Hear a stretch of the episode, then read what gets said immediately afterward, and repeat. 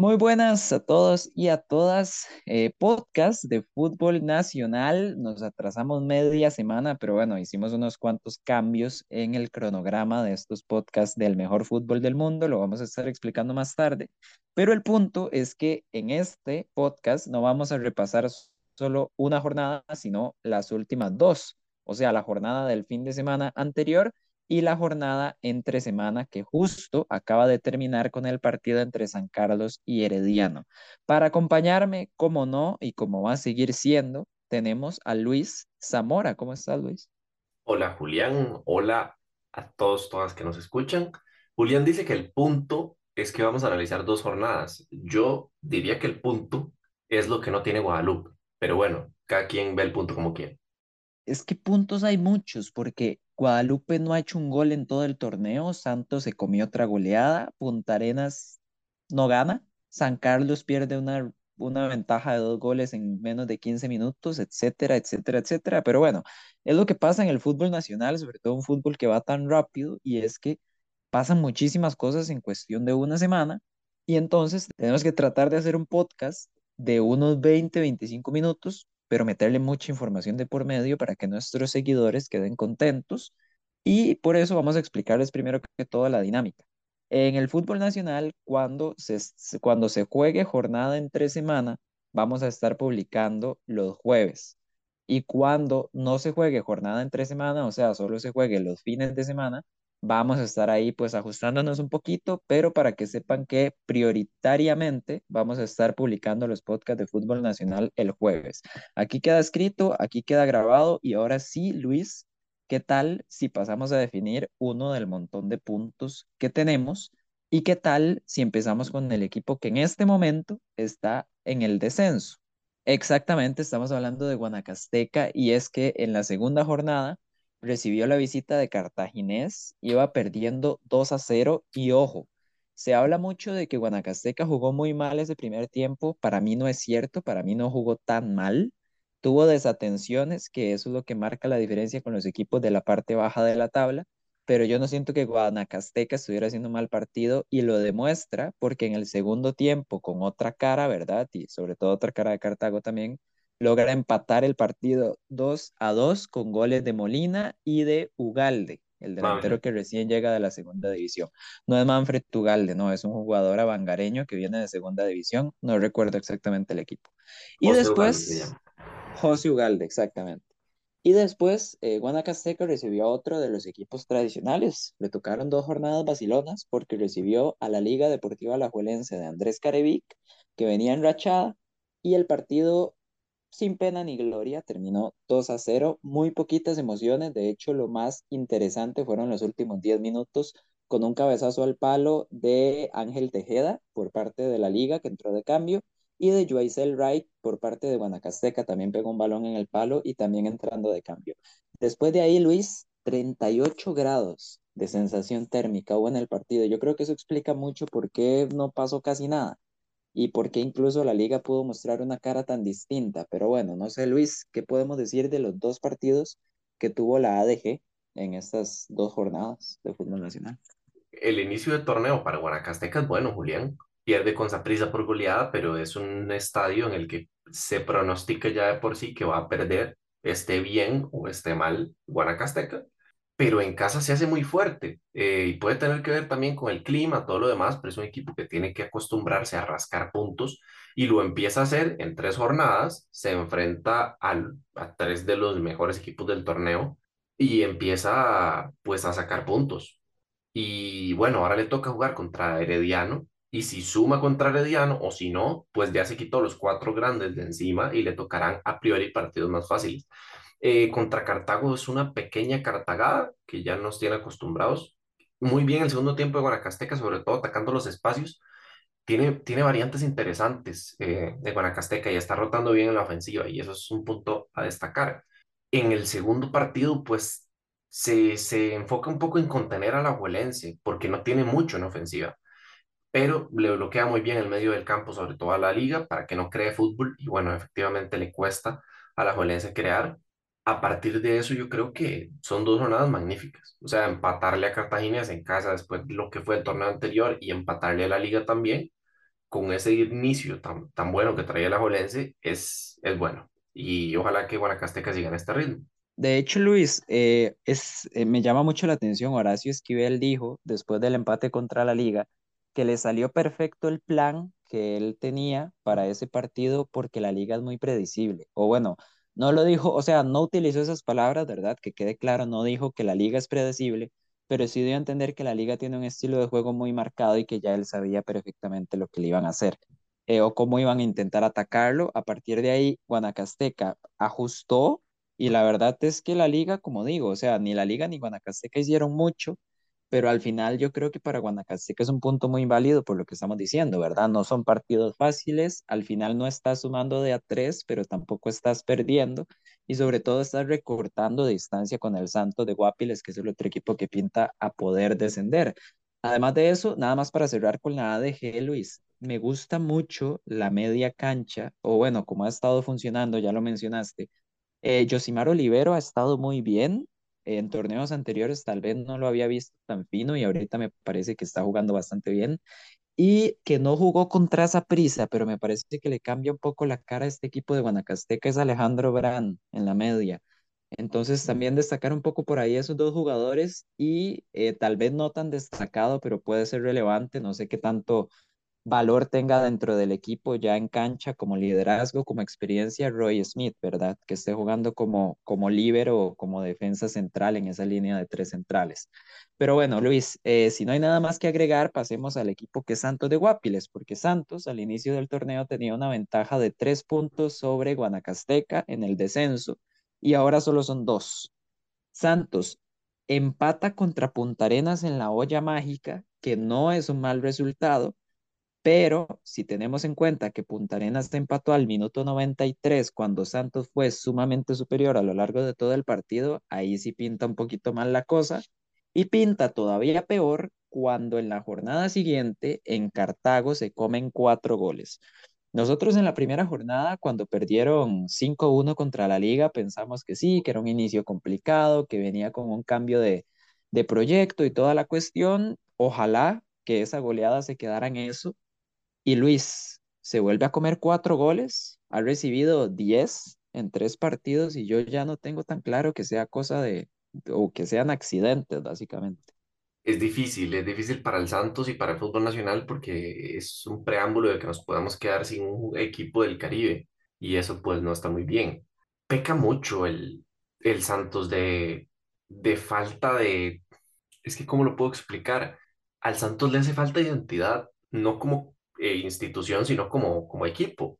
No se sabe mucho qué juega el Santos y te puede ofrecer un buen partido un buen primer tiempo como el que hace en Punta Arenas y también te puede ofrecer 45 minutos pésimos como los últimos que tiene contra la Juelense en su primer partido o como también, bueno, y casi que la totalidad del partido contra, contra Cartaginés. Es un equipo muy inestable y que no tiene peso digamos, dentro de la cancha para sostener resultados o para impulsarse a conseguirlos. Y creo que ahí está el problema. Eh, Santos es un equipo que no tiene una figura como tal, o sea, sí la tiene, pero se lesionó. Y el recuperarla y el intentar jugar un poquito también sin depender de, de esa figura, creo que le, le cuesta mucho y es quizá lo que lo tiene tan, tan peligrando el descenso. Se lo va a jugar al, al duelo directo porque ya dos puntos es el partido entre ellos define todo, ¿verdad?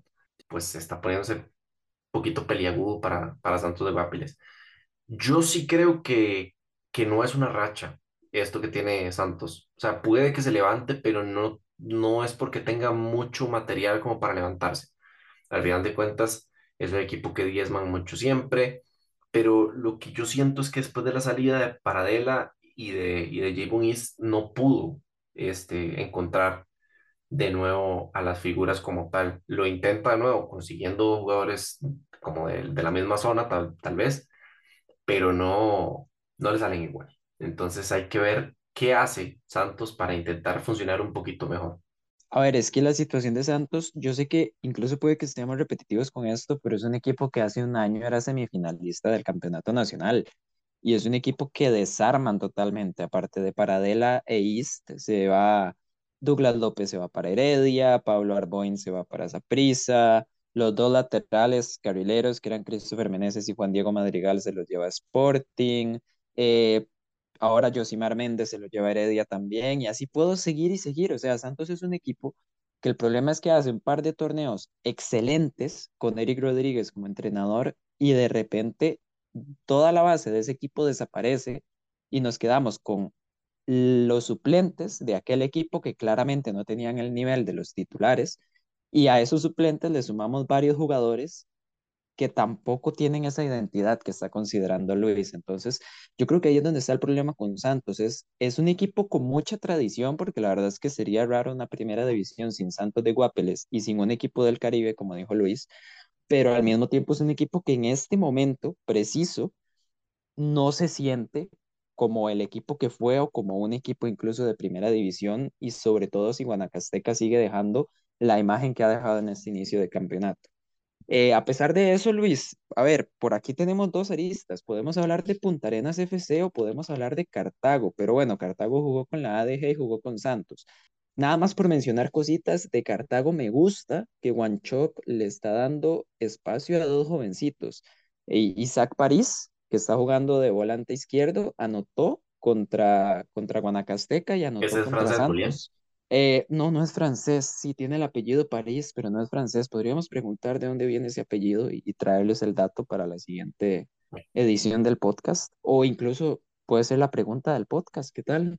Isaac. París, es de París, no sabemos. Buena Puede ser como París, París de, de París una cosa así. Sí, sí, sí, así como, como esas ciudades, como Atenas, digamos, pero que haya un París en Cartago y de repente de ella salió el apellido, cuestiones así. Bueno, la cuestión es que, pues, inició bien porque lleva dos goles en el torneo ya.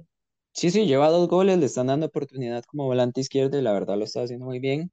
Y justo en el torneo que se va Daniel Chacón, aparece un Emanuel Chacón que también juega en media cancha, que está siendo titular y me parece que también ha tenido un rol bastante correcto. Entonces, eh, interesante. Juan Chope es un entrenador que tanto a Luis como a mí nos, nos ha gustado, al menos su última etapa en Pérez Celedón. Y yo le tengo fe con Cartago, la verdad. Hay que ver cómo gestiona tanto jugador atacante y sobre todo si ahora mete dos, dos canteranos. Pero bueno, vamos a ver cómo le va a Cartago. Y pasemos entonces, Luis, a hablar de Punta Arenas. Como dijimos, tuvo un partido terrible con Santos que logró sacar adelante, o bueno, no sacar adelante, pero al menos rescatar un punto en el último minuto. Y después, Luis, vamos a ver, o Saprissa es el Real Madrid que ganó la Champions con la camisa morada, o Punta Arenas, a ver, es que si Punta Arenas no hubiera tenido las siete jornadas de la apertura, yo creo que en este momento lo pondría entre los tres peores equipos del campeonato. Eh, Bueno, empecemos hablando del partido que tienen en casa, porque con Santos sí ya hablamos de lo bien que tiene un tiempo el Santos, pero Punta Arenas no es que domina el segundo tiempo. O sea, encuentra sus opciones, sobre todo llegando al final, más puede ser por ímpetu de ir a buscar el resultado que por jugar bien, en realidad. Y, bueno, a partir de ahí empata con un gol de Yemark Hernández en tiempo de descuento, si no me equivoco. Y bueno, se viene esa prisa con una sensación de, tal vez haber levantado, tomando en cuenta el inicio y demás, y se ve pésimo. O, como dice Julián, o Saprissa es el Real Madrid o eh, Punta Arenas está mal. Yo creo que sí, Saprissa está muy bien, es muy diferencial, o sea, ver a Saprissa jugar así, comparado con el resto de equipos, es un poco difícil de comparar, pero Punta Arenas no es que pierda 3 a 0 porque Saprissa es muy superior. A O ver, es que Luis, sin- sinceramente, sinceramente, yo no veo mucha diferencia entre este 3 a 0 y el 3 a 0 que le metió esa prisa a Guanacasteca. O sea, yo vi la misma resistencia al puerto, la verdad. Sí, sí, pero ta- tal vez el puerto un poquito como más desenfocado porque hace cambios muy rápido, o sea, los goles de Saprissa caen muy rápido y es un 3 a 0 engañoso porque perfectamente pudieron ser 9 10 goles. Sí, sí, es que a eso es a lo que voy. O sea, nosotros cuando hablamos del partido de Saprissa y Guanacasteca decíamos que jugaban torneos distintos y que se notaba esa diferencia al momento de jugar. Yo es que me preocupa el caso de Punta Arenas porque vi exactamente la misma imagen y hay otras cuestiones, ¿verdad? Que también me preocupan mucho, pero, pero lo que quiero decir con Punta Arenas es eso. O sea, no me está dando una imagen de un equipo que sea de media tabla para arriba. No, no, no, de acuerdo. Y, y también destacar el tema figuras, que eso me parece muy importante. O sea, renuevan a Anthony Hernández, renuevan a, a Cleaver, mantienen una base importante y esa base parece como que, o sea, ojalá que no, ojalá que, que, que mantengan su, su ímpetu de la- del inicio de la temporada anterior, pero parecen One Season Wonder. Incluso mid-season, podría decir, como media temporada, porque, porque sí, sí, está, está complicado el asunto. Y, y por ahí voy a meterme entonces, ahora sí, para explicar lo que no entiendo. Punta Arenas, ya el torneo pasado, entiendo yo que estaba teniendo ciertas dudas Alexander Vargas, el entrenador, con su delantero centro.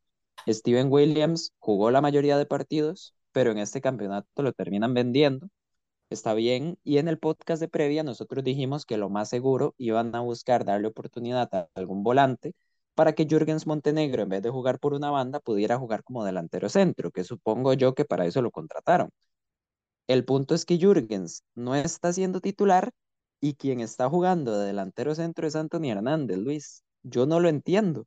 O sea, si tenés un jugador que jugó tan bien como extremo derecho, que incluso fue convocado al Mundial de Qatar, ¿por qué lo estás moviendo de delantero centro?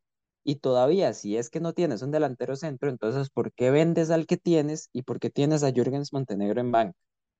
Eh, o sea, es una de las cuestiones que me preocupa con este equipo de Punta Arenas porque no, a ver, siento que Alexander Vargas todavía no ha podido dejar su sello en este equipo y entonces siento que este equipo está a la deriva entre el equipo que ascendió y el equipo que quiere Vargas. Y en ese estar a la deriva, yo creo que el equipo no se encuentra.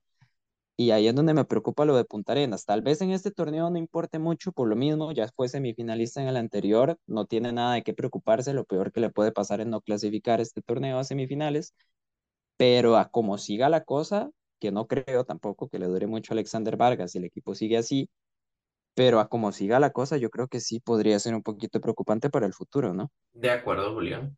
Y bueno, yo creo que ya ahora sí no hay nada más que agregar. Saprissa, Saprissa es que está, Saprissa está jugando bien, y lo digo yo como herediano, pero es que está jugando bien y está gustando y, y todo. O sea, le ponemos el, el bueno y el bonito, el barato no, porque ese equipo no salió barato. Pero eh, bueno, la cuestión es que Saprissa anda fino, le ganaron 3-0 a Punta Arenas, pero antes de eso, y en un partido en el que no estuvo nada fino, porque hay que decirlo, le ganaron 1-0 a Guadalupe en el Collella Fonseca con un gol de Julen Cordero.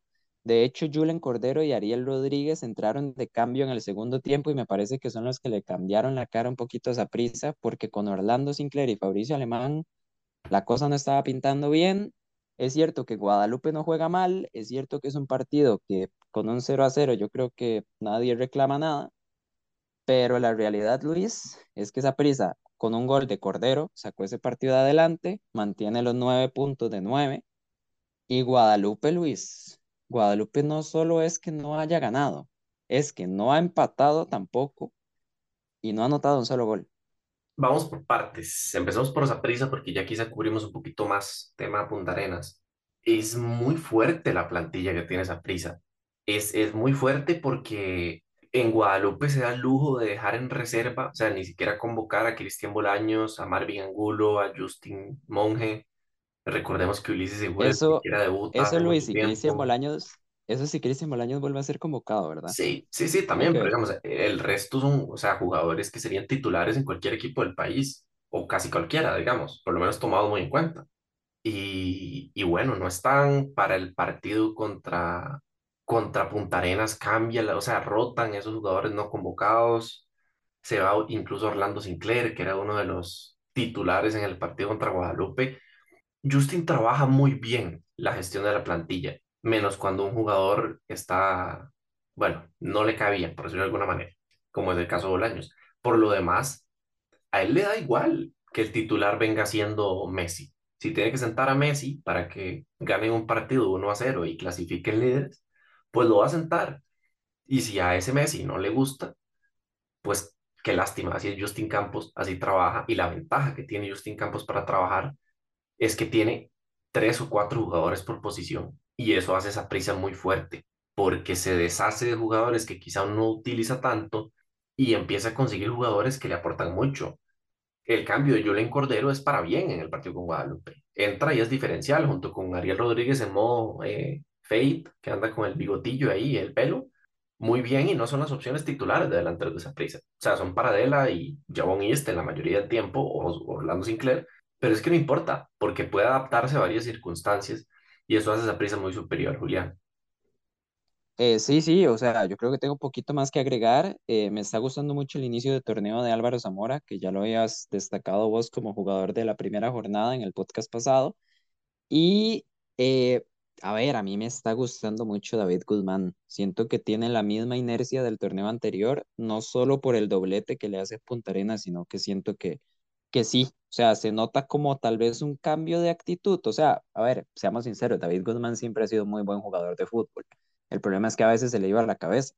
Ahora lo veo un poquito más calmado, o sea, no calmado en el sentido de, de jugar con, con serenidad, todo eso, porque es un jugador muy Más experimentado maduro, Julián. Sí, exacto, se siente más maduro, como que es más consciente de su rol dentro del equipo y, ya no se mete en tantas broncas. Y la verdad es que, o sea, está bastante bien, me gusta el torneo que está haciendo y la defensa, cómo no, o sea, lo de Escobar, Waston y Pablo Arboin es buenísimo. O sea, la verdad, Saprissa, perfecto. O sea, el fichaje de Escobar y haberle robado a Pablo Arboin a Santos cuando en aquel momento ni siquiera me parecía el mejor central del Santos semifinalista, me parece algo muy, muy meritorio. Yo, Julián, nada más para, para ¿sí? agregar y ya pasar de, de equipo, me gustaría decir que Saprissa, si logra conseguir un lateral izquierdo o un carrilero izquierdo antes de que termine el mercado, es el equipo más fuerte en mucho tiempo de Saprissa, pero en mucho tiempo en cuanto a plantilla. O sea, no estamos diciendo que va a salir campeón invicto y que no le va a... O sea, está teniendo un buen inicio, sí, pero es que la profundidad de plantilla es mucha. Y si consigue una posición vulnerable, reforzarla, que es la única creo que tiene que reforzar, incluso tal vez no, porque Ricardo Blanco no lo hace mal de, de a pie cambiado, digamos. Este, si lo logra hacer, hay que tener miedo. A ver, es que incluso tengamos en cuenta que Saprissa ha ganado todos los partidos y a ver, el de Guadalupe no tanto, pero los otros dos partidos los ha ganado muy bien y Luis Paradela hasta el partido contra Punta Arenas apareció como titular. Jay Bonist no ha jugado de titular todavía. Justin Salas no ha jugado de titular en todo el torneo. Y en el caso de Salas, estamos hablando de un seleccionado nacional que fue a Qatar. En el caso de Paradela Jay Bonist, y probablemente la mejor delantera del torneo anterior. Y Paradela fue el mejor jugador del torneo anterior. Entonces, a ver, Saprissa está, o sea, sí, es un equipo muy bien armado y hay que darle méritos por eso. Obviamente eh, está su inversión, está sus cosas y lo que uno quiera decir, ¿verdad? Pero no se puede negar que Saprissa en este momento por plantilla y por rendimiento está haciendo, y puede ser, o sea, si juntamos el final del torneo anterior, el mejor equipo del país, sencillamente. Y el otro, el tema que tenemos que hablar es hablar de Guadalupe, que bueno, ya dijimos que perdió 0-1 con Saprissa en un partido que tal vez no mereciera perder, pero bueno, eso no va el fútbol, no va de merecimientos, va de goles. Y después eh, mereció perder y recibió dos goles contra Sporting FC, un Sporting que está jugando muy bien. Ahorita vamos a hablar de Sporting Luis, pero yo quiero centrarme en Guadalupe. Lo que me preocupa en el partido contra Sporting es que le vuelven a anotar esos goles tontos que le hacían el torneo pasado. Entonces la defensa todavía no me convence para nada. Y más que la defensa, Luis, no han anotado un gol y chances no les han faltado. O sea, es que los delanteros están muy mal de cara a portería, sobre todo Josimar Pemberton, que me parece a mí la ejemplificación perfecta del Raheem Sterling Tico porque te produce, te produce, genera peligro, pero sabes que la va a botar, aún teniendo a alguien que le haga pases. Y de hecho el mismo Centeno lo dice en rueda de prensa, él dice que está molesto con sus jugadores porque aún siendo conscientes de que están fallando en la definición, no quieren entrenarlo o no quieren quedarse horas extra de entrenamiento practicándolo. Esta misma semana le traen dos delanteros a Centeno, le traen a Darley Carabalí, ecuatoriano, y a Denilson Vargas, que es un jovencito de 18 años, me parece, no estoy seguro de la edad, pero sí es muy, muy joven. Yo no estoy seguro, Luis, si, si puedan resolver este problema, pero lo de Guadalupe no me parece. O sea, no sé, es un equipo que no juega mal, pero es que si al final fallas en tu propia área defendiendo y fallas en el área rival anotando, pues di, poco más se puede hacer, ¿no? Sí, sí, pero yo siento que es muy circunstancial. O sea, no le quito ni culpa ni mérito ni nada por el estilo, pero, o sea, yo no siento que este equipo haya jugado peor que Santos, peor que Pérez Celedón, peor que Guanacasteca y está de último sin anotar. El fútbol no va a jugar bien, pero, pero sí va a producir, de llegar y de plantar cara ante rivales fuertes y creo que Guadalupe, o sea, ningún partido lo ha perdido con, con diferencia abismal y sin generar peligro. Es una racha, esto es una racha porque, porque se identifica, el equipo juega bien, nada más no encuentra alguna solidez en momentos específicos o tal vez la concreción. No sé yo si esos dos delanteros vengan a ser la solución, pero sí van a aportar mucha competencia y eso puede ser muy bueno porque pues potencia a los delanteros que ya tiene a jugar un poco mejor, a concretar y si no, bueno, pues cambio. Y hay que ver si se levanta. Yo siento, como digo, que es una racha, pero em, puede ser, puede ser que se extienda un poquito más y el torneo es muy corto como para dejar que pasen tantas cosas. Y bueno, Luis, yo creo que podemos dejar aquí a, a Guadalupe, ¿verdad? No hay mucho más que agregar con el equipo. Estoy de acuerdo, Guadalupe no hay, o sea, está de último lugar en la tabla, no me parece el peor equipo del torneo hasta ahora, pero como digo, al final en las áreas creo que es donde ha, ha quedado a deber este equipo de Guadalupe y al final de cuentas, lastimosamente para ellos, ahí es donde se juegan muchas veces los puntos. Pero bueno, para dejar de hablar de Guadalupe, tenemos que hablar de Sporting, Luis, porque si ya destacamos muchísimo a Saprissa, porque ha sumado nueve puntos de nueve, resulta que Sporting FC ha sumado nueve puntos de nueve. Después del primer partido buenísimo contra Grecia en la primera jornada, tiene un partido, a ver, aburrido, donde pasaron muy pocas cosas, pero un penal de Randall Azofeifa resolvió 1 a 0 victoria contra Pérez Celedón en el Valle del General, que eso sí es muy positivo. Y después, como decimos, le ganó 2 a 0 Guadalupe en un partido que dominó de principio a fin y en ningún momento, me parece a mí, cabía duda de que Sporting tenía controlado el partido y se iba a llevar los tres puntos. Luis, ¿te gusta este proyecto? Supongo que habrá visto los partidos como debe ser. ¿Qué tal? ¿Qué tal Sporting? Yo eh, siempre, yo no sé por qué, yo tengo como un don de predecir qué equipo va a dar sorpresa. Es muy temprano el torneo. No voy a decir que Sporting ya es la sorpresa del torneo porque de un pronto a otro deja de ganar y no clasifica y hasta llegó, ¿verdad? Pero, pero hay una lectura interesante y, y no es de muy sabios hacer esa lectura tampoco. Sporting hace un mercado muy bueno, muy positivo, pero sobre todo es, es todo lo contrario a Santos de Guapiles, porque tiene una especie de, de, de identidad que se viene trabajando ya con los jugadores que habían llegado de préstamo el año pasado, con adquisiciones como Randall Sofeifa, que le da como ese peso al equipo, digamos. Eh, los que están un poquito más consolidados, eh, como, como Ariel Soto, incluso, que, que termina trayendo Herediano y demás, es un, es un, es un conjunto que se ha armado muy bien para funcionar. El primer partido ya lo habíamos comentado y el segundo partido tiene algo también importante para un equipo pequeño. Estos partidos cerrados son los que les terminan quitando puntos, porque un equipo no deja de clasificar por perder con Saprissa y con la liga, porque hasta entre ellos mismos se quitan puntos. Un equipo deja de clasificar porque pierde contra Pérez en Pérez de León o porque empata contra Guadalupe. Y sin demeritar a ninguno de esos dos equipos, por supuesto, eh, Sporting logra sacar el, el, partido de una manera muy categórica con un penal y, y, bueno, ahí encerrándose un poquito, porque al final termina hasta viendo expulsiones y todo lo demás, se ve limitado al partido, pero entiende que tiene que jugar así y ya con eso es experto eso también. Y el otro partido que es contra Guadalupe, si bien es cierto, tiene un poco de suerte con lo que dice Julián, que Guadalupe no está muy fino en ataque, también esas figuras eh, como Anthony López y Kevin Fajardo, que son jugadores consolidados ya, son los que anotan y también el equipo se muestra muy sólido atrás.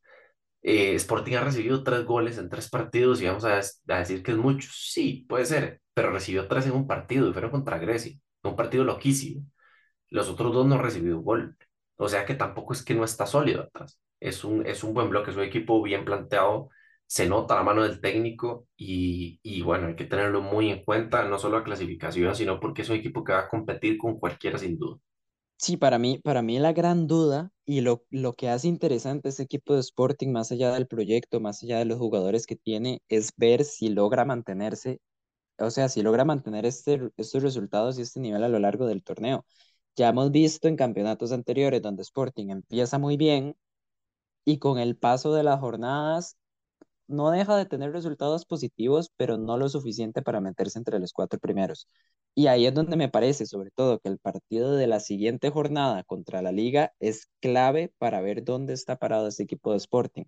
No nos adelantemos todavía a la siguiente jornada, quiero hablar un poquito porque me gusta mucho que Sporting, más allá de, de ya tener muchos años con José Yacone, de una buena inversión de los dueños, de tener jugadores experimentados y con mucha jerarquía, etcétera, etcétera, me parece que es una plantilla con muchas variantes. O sea, tener a Denis Castillo y a Kevin Fajardo como defensas centrales me parece una mejor pareja de centrales que, que el, casi cualquier otra que se pueda armar, no solo entre equipos no tradicionales, sino incluso en todo el campeonato nacional. O sea, ya Luis y yo, y aquí en punto de partida, incluso desde que éramos LBZ Sports, destacamos muchísimo a Denis Castillo y a Kevin Fajardo tener a Ian Smith, que está jugando de titular, hay que decirlo. Vamos a ver en, en partidos ya un poquito más complicados cómo responde. Hasta el momento bien. Eh, juega un día Randall Azofeifa, está Luis Flores, otro día juega José Mora, otro día Anthony López. Puede jugar en una banda, puede jugar en el centro. Eh, los delanteros también pueden rotar y, y no se nota como una diferencia de nivel. Yo creo que ahí es donde está la clave Obviamente no es la plantilla de prisa, pero sí es una plantilla donde ahora sí pareciera que Sporting puede rotar un poquito y no va a debilitarse. No va a sentir ese golpe de tener que dejar a un jugador titular en banca. Y yo creo que ahí es donde se hace muy interesante este equipo de Sporting. Eh, Luis, si no hay nada más que agregar con Sporting, pasemos porque, eh, bueno, ya nos quedan poquitos partidos que repasar y no hemos repasado a la liga de Andrés Carevic.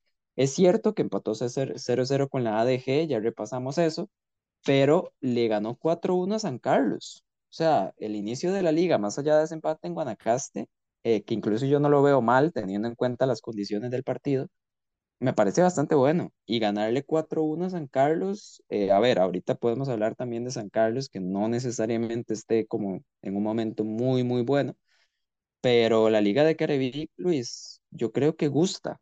Y, y, no solo gusta, sino que deja resultados. Y, y, eso es lo que se le venía pidiendo a la liga los últimos torneos, o básicamente desde que se fue Andrés Careví. Muy bien la liga. Eh, es un equipo que tiene también cierta profundidad de plantilla. Le falta un poquito reforzarse arriba sobre todo y tal vez en la línea central, pero es un equipo que ya, ya funciona mucho entre sí porque los jugadores que trae son tal vez como para resolver pequeñas salidas o huecos, digamos, que quedaron de, de la idea de otros y también a partir de ahí empiezan a tomar protagonismo algunos, como Aaron Suárez, por ejemplo, que hace una primera eh, jornada muy buena y la segunda jornada se destapa con un triplete. Eh, ya para el tercer partido sí le cuesta un poco más, incluso tenía que haber salido expulsado, no lo expulsan, pero bueno, eh, no, no demerita lo que viene haciendo Aarón y lo que viene haciendo la liga en el campeonato. No nos olvidemos que siguen invictos, eh, sí, empata con Guanacasteca, lo que quieran, pero lleva nueve goles anotados y dos recibidos. Tiene el mismo eh, gol average de esa prisa, digamos, que es un más siete. Eh, es un muy buen inicio de torneo para la liga, lastimosamente empata, tiene un poco de mala suerte, como ya dijo Julián en, en su partido con Guanacasteca, aunque realmente no fue que dominó todo el partido ni nada por el estilo, pero es un equipo, sobre todo sabiendo que Carevique es muy bueno afrontando los torneos largos, para tomar muy, muy en cuenta en la, en la fase regular. Le va a competir el liderato a Saprissa y a Herediano y a Sporting en este caso. Y bueno, Cartagena también está metido en la pelea, ¿por qué no? De hecho, es algo muy interesante porque revisando la tabla hay una diferencia muy grande entre los equipos tradicionales y Sporting con el resto. Eh, pero bueno, eh, ojalá que se vaya como haciendo un poquito menos predecible el torneo. Pero con lo de la liga muy bien. Sobre todo destacar creo que ya lo había hablado en el primer podcast, el nuevo rol de Aaron Suárez como 10 le permite a, a, la media cancha, digamos, como que tener sus roles más definidos, porque antes jugaban como con mucho creativo, como con jugadores en banda que estaban en otras posiciones. Ahora el equipo es más definido y, y encuentra mejores resultados, me parece, arriba. Tal vez Johan no ha encontrado de nuevo ese, ese gol, pero sí es un equipo un poquito más trabajado que lo que presentaba la liga en el, en el torneo anterior. Sí, me parece que, ok, Johan Venegas eh, lleva dos goles en el torneo, pero, pero es cierto, me parece que es el que está todavía un puntito tal vez debajo de, de sus otros tres compañeros en ataque, que son Aaron Suárez, Carlos Mora y Freddy Góndola, que sí han tenido muy buen inicio de campeonato. Eh, nada más para cerrar con la liga, el tema de los laterales, que es tan, tan hablado, al menos por nosotros. eh, hay muchas rotaciones, o sea, ya el López está jugando, Carlos Martínez ya jugó como titular. Ian Lawrence ya jugó y Suander Zúñiga jugó contra Guanacasteca como lateral izquierdo, que eso también es importante porque nos indica que efectivamente la liga contrató a Suander como una opción de lateral izquierdo, más que como un volante o como un extremo. Em, no sé, de momento no lo veo mal. Me parece que llegado cierto punto del campeonato, Carevic sí va a tener que elegir y ya definir sus dos laterales titulares pero de momento los cuatro, la verdad, no me parece que lo hayan hecho mal. Entonces, e incluso los cuatro que hay ahorita, Lawrence, Yael López, Wander y Carlos Martínez, eh, me parecen que, me parece que mejoran lo que tenía la liga en, en los torneos anteriores. Entonces, bueno, por ahí por ahí, si se puede mantener esta buena inercia de la liga y sobre todo un juego tan ofensivo por las bandas, que es donde se basa sobre todo su ataque, pues bueno, vamos a ver cómo se va, cómo se va desarrollando. Como digo, la liga tiene un partido contra Sporting este fin de semana que pinta, bueno, pinta no, va a ser el partido de la jornada y pinta que va a ser muy importante para el resto del campeonato. Eso sí, la liga golea a San Carlos y luego San Carlos, ay, San Carlos, la madre porque San Carlos le va ganando 2 a 0 al minuto 77 a Herediano en la jornada 3 y termina perdiéndolo 3 a 2, Luis. Estamos de acuerdo que San Carlos cambió de proyecto y ese cambio de proyecto específicamente implica mucho jugador joven eh, al que se le podrían escapar esta clase de partidos. Pero Luis, o sea, por más joven que seas, por más, pues no sé, por más eh, perdón que se le dé deba, o sea, por más que se le pueda dejar pasar cosas a este proyecto de San Carlos, yo creo que ir perder una ventaja de 2 a 0 en menos de 15 minutos sí es preocupante. Sí, San Carlos, Guadalupe, Santos y Pérez son equipos abandonados por Dios. Eh, tienen muy poca suerte. Les pasan cosas muy raras. Guadalupe no encuentra el gol, Santos de Guapiles es muy inestable y cuando encuentra estabilidad, sus jugadores se lesionan o, o reciben un gol inesperado o lo que sea. Pérez, que, que bueno, nadie quiere fichar por Pérez. Y San Carlos, que, que bueno, tiene, tiene este tipo de partidos en donde parece que tiene todo resuelto y se le escapa una victoria que era importantísima, Julián. Los ponía con cuatro puntos, los ponía ahí como, ya de hecho los ponía en la, en la sexta posición a dos puntos de Herediano. Bueno, no, los ponía quintos porque Herediano no habría ganado. Estos son los partidos justamente que se lamentan. No porque se, se pudo ganar a, Herediano, porque también es un partido que se presupuesta que se va a perder, pero no de esta forma. Sí, exactamente, o sea, perder, perder de esta forma, es que, es que sí, no es el qué, es el cómo. Y ahí es donde preocupa, porque si a San Carlos le pasa esto con Heredia, con el golpe anímico, que eso supone, quien niega que no le pueda volver a pasar, y no necesariamente con Heredia, con otro equipo. Por lo mismo, es un equipo pues con poca experiencia, es un equipo que, que no sé, necesita desarrollarse, pero para desarrollarse no se puede permitir esta clase de bajones o esta clase de golpes. Pero bueno, eh, a ver, Herediano, habíamos dicho, bueno, dijo Luis que no había ganado en el torneo porque básicamente, no mentira, sí ganó, le ganó a Guadalupe el primer partido 1 a 0, eh, con ese gol polémico y demás. Eh, no jugó la jornada 2, recordemos que Herediano tuvo un amistoso en Estados Unidos contra el Barcelona de Ecuador, un amistoso que Por termina cierto, perdiendo Brian, es 3 un tema que yo 2. quiero tocar. ¿Por qué el El de la campeonato? mis- ¿Por qué el campeonato? ¿Por qué una fut- la organización de un torneo profesional permite que un equipo sea ausente para ir a jugar un amistoso? eh, sí, a mí también me parece muy llamativo. Eh, he de decirlo, a ver, no, No soy fan de meterme en temas así como polémicos, pero de mi punto de vista, y para dejarlo claro de una vez, no me parece para nada correcto, para nada bien visto, para nada profesional que un campeonato le permita, en este caso Herediano, tomarse esa clase de libertades. O sea, no entiendo cuál es la excusa. Eh, y no sé, que es un amistoso importante, pero, pero ¿qué tiene? O sea, ya el torneo empezó. ya, ya no estamos Sí. en pretemporada. Eh, sí, a mí me parece muy mal y yo no lo hubiera permitido. Y Heredia se vio muy mal también en el partido, no solo, no solo por esta situación, sino también en el partido se vio muy mal.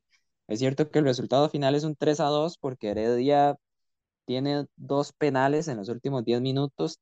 Eh, los dos fueron polémicos. A mí especialmente el segundo me deja muchas dudas. El primero yo creo que sí lo hubiera pitado. Pero Herediano no juega bien en Barcelona. Bueno, en Barce ojalá en Barcelona, ¿verdad? No juega bien contra el Barcelona y no juega bien en San Carlos, a pesar de que se lleva la victoria y que suma seis puntos de seis, porque como decimos, lleva dos partidos en el campeonato. No jugó contra Grecia y Grecia en dos partidos de campeonato lo que lleva es un punto. Perdió contra Sporting, aquel partido de la primera jornada del que tanto hablamos, que era un partido de Premier League. Si quieren saber el por qué lo defendemos como partido de Premier League, vayan a escuchar el podcast, pero tenemos muy buenos argumentos. Y en este caso, Luis, para terminar ahora sí nuestro repaso, eh, empata 1 a 1 contra Pérez Celedón. Eh, voy a ser sincero, yo creo que Pérez Celedón aquí sí, aquí sí mereció la victoria.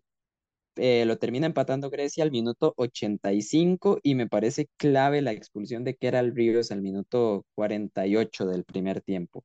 Creo que ahí es donde ya Pérez le cambia. Eh, es cierto que sigue teniendo una intención bastante bonita de atacar a pesar de estar con 10, pero por supuesto que tener un jugador menos te limita y ahí es donde Grecia creo que pudo aprovechar para rescatar un empate. Dos cosas puntuales, para no hacer muy largo lo de Grecia. Ya Julián apunta bien lo de Pérez. Primero lo del Esme, que ya es un jugador reconocido por, por el campeonato, que peleó el goleo en el anterior, que es Para mí, referencia. para mí, perdón Luis, para mí el mejor delantero centro del torneo anterior. Sí, y no se lo lleva a la liga y creo que le está haciendo falta. Y Lesme es, es muy autosuficiente, es muy maduro para la edad que tiene y es un gran delantero que tiene, que tiene Grecia que tiene que aprovechar muy bien. Lo otro, había un hueco en el centro de la cancha de, Grecia y entonces ahí Pérez Celedón como que sacó partida para intentar atacar un poco más y Alfonso Quesada muy bien, partidazo brutal, atajó como tres o cuatro, incluso más de gol y, y bueno, le da un punto a Grecia, que este punto, ya sabemos lo que le cuesta los puntos a Grecia al final del torneo, pues este puede ser importante también. Sí, yo, yo veo perfectamente a Grecia en la última jornada del campeonato quedando quinto por dos puntos que empató contra Pérez Celedón en la jornada 3. Sí, Eso es lo que le ha pasado los últimos dos años, sinceramente. Y sin importar el equipo, el entrenador, el, el resto, o sea, siempre es la historia de Grecia. Lastimosamente para Luis Zamora y para el pueblo de Grecia. Pero eh, bueno, yo creo que ya con esto, eh, por increíble que parezca, si no lograron seguir muy bien como todo el, el ida y vuelta de entre jornada 2 y 3, pues bueno, les decimos, ya repasamos todo lo que pasó en las últimas dos jornadas, incluyendo el partido internacional de Herediano. Y ahora, Luis, para ya cerrar el podcast y no alargarlo más, eh, pues solo queda cuál es el MVP, esta vez no de la jornada, sino de la semana, Luis. ¿Cuál es el jugador que más te gustó de estos eh, iba a decir dos partidos, pero no, estas dos jornadas. Julián, muy buena. Yo estaba esperando nada más el jugador de la jornada y me acordé que son dos. Ish, hay que barajar mucho. Voy a nominar dos. Ahorita me, me decido por cuál. Aaron Suárez y Isaac París. Si estuviéramos hablando de la jornada 2 en específico, Aaron Suárez sin dudarlo, sin dudarlo. Eh, el punto es que sí, contra Guanacasteca tuvo un partido mucho, mucho más discreto. De hecho, como dices, por ahí incluso la expulsión pudo haberlo afectado. Isaac París es una opción bastante interesante. Me parece que habla muy bien del inicio de campeonato del jovencito. Eh, como decimos, ojalá pueda seguir teniendo oportunidades. Yo tal vez voy a sorprender un poco, Luis. Eh, yo creo que me quedo con Josimar Olivero de Guanacasteca, me gusta mucho. Lo veo muy parejo con Alejandro Brand, pero digamos que Olivero, por ser el, el mediocentro del equipo, ha participado un poco más del juego. Em, y yo creo que sí, me voy a quedar con él. eh, o con David Guzmán, cierto, ahí está mi otra opción. Entre David Guzmán y Josimar Olivero, curiosamente juegan la misma posición. Entonces, yo creo que, que por ahí está. Si tuviera que elegir a uno, solo porque su equipo ganó, y participó en los goles para esa victoria, me quedo con David Guzmán como jugador de la semana. Así es. Bueno, eh, también, también, eso eh, no son los nombres de siempre, no son Mariano Torres y, Es que y así es en Gerson punto de partida, sí, sí, así es, así es. y eso es interesante. Si quieren nutrirse de conocimiento deportivo, escuchen a Julián, yo lo acompaño. Entonces habitualmente salen cosas interesantes. Em, antes de cerrar, Julián, repasar un poquito la tabla, que la lidera Saprissa y Sporting con nueve puntos, Saprissa líder que no ha recibido gol. Eh, la Liga, Cartago, empatados en siete, invictos todavía, igual que Heredia, pero con un partido menos que está de quinto. Y el resto son eh, Guanacasteca, Grecia, Pérez, San Carlos, Guapiles y Guadalupe, que ninguno pasa de los dos puntos. Y además de eso, Luis, eh, no vamos a repasar así completamente la tabla, pero ¿cuáles son puntos interesantes del fin de semana? La liga juega contra Sporting, lo digo por tercera vez, gente, si tienen chance, vean ese partido, de verdad tiene muy buena pinta, dos de los equipos, o por no decir, o sea, con Saprissa, dos de los tres equipos más interesantes de este inicio de campeonato, y la situación en el descenso también se pone vacilona. Santos va a recibir a Saprissa, ay mi madre, que se venga otra goleada, esperemos que no, por el bien de Guapiles, y la ADG va a visitar a Herediano. La ADG va a visitar a Herediano y a ver, si la ADG sale de ese partido con un punto, cuidado. Ojo, cuidado con Guanacasteca si logra rescatarle puntos a Herediano y ya con eso le rescataría puntos en tres partidos seguidos a tres equipos de los tradicionales. Y yo creo que Luis, con eso, no sé, ¿hay algo más que agregar? No, no, es que iba a decir que el sábado y el domingo hay buen fútbol, Julián, para que lo valoren, digo yo. Juegan este, la Liga Sporting, juegan Saprissa y Santos, el Napoli y la Roma, el Leverkusen y el Dortmund, no sé, parecidos razonables, por si quieren ver algún partido. Parece un fin de semana futbolero, totalmente, con el fútbol y la Liga Promérica en primer plano, como debe ser, como no. Aquí en punto de partida repasamos la Champions, repasamos el fútbol nacional, el mundial, lo que quieran y créannos que no por nada decimos que el fútbol nacional es el mejor fútbol del mundo. Es que, Julián, a ver, Luis, es es que, que en a el ver, fútbol nacional pasan cosas. pasan cositas, pasan cositas. O sea, si lo vemos como, como fútbol táctico y bien desarrollado, no, no, no, por ahí no es la cosa. Hay que verlo como un fútbol, no sé, es como el fútbol, el fútbol abstracto, el fútbol de lo inexplicable. Ahí es donde el fútbol nacional tiene con qué medirse. Pero bueno, y ahora sí poniéndonos un poquito más serios, este, recuerden que esta semana eh, sigue habiendo Juegos Deportivos Nacionales, esperemos que les esté gustando la cobertura, todavía no ha terminado, tenemos mucho más por cubrir, eh, apenas vamos por un poquito más de la mitad de juegos, así que eh, les prometemos que vamos a seguir teniendo contenido por ese lado, ya sea en podcast, ya sea en publicaciones en redes sociales, videos, fotos, etcétera, etcétera, etcétera.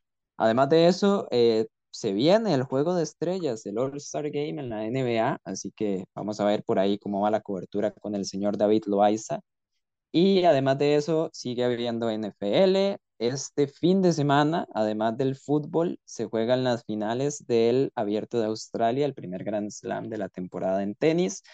Y yo creo que no hay mucho más que agregar. Muchísimas gracias a los que escucharon este podcast, más larguito que el de la primera jornada, sí, pero bueno, esperemos que salgan contentos. Cualquier feedback, sugerencia, comentario, opinión es bien recibido. Muchísimas gracias de nuevo por escucharnos. Recuerden seguirnos en redes sociales, punto de partida, guion bajo CR, Instagram, Facebook y TikTok. Luis, yo todavía me sigo confundiendo y casi digo Twitter. Tenemos que volver a abrirlo. Y bueno, me despido de paso de Luis Zamora. Muchísimas gracias por venir acá y nos vemos hasta la próxima. Hasta la próxima.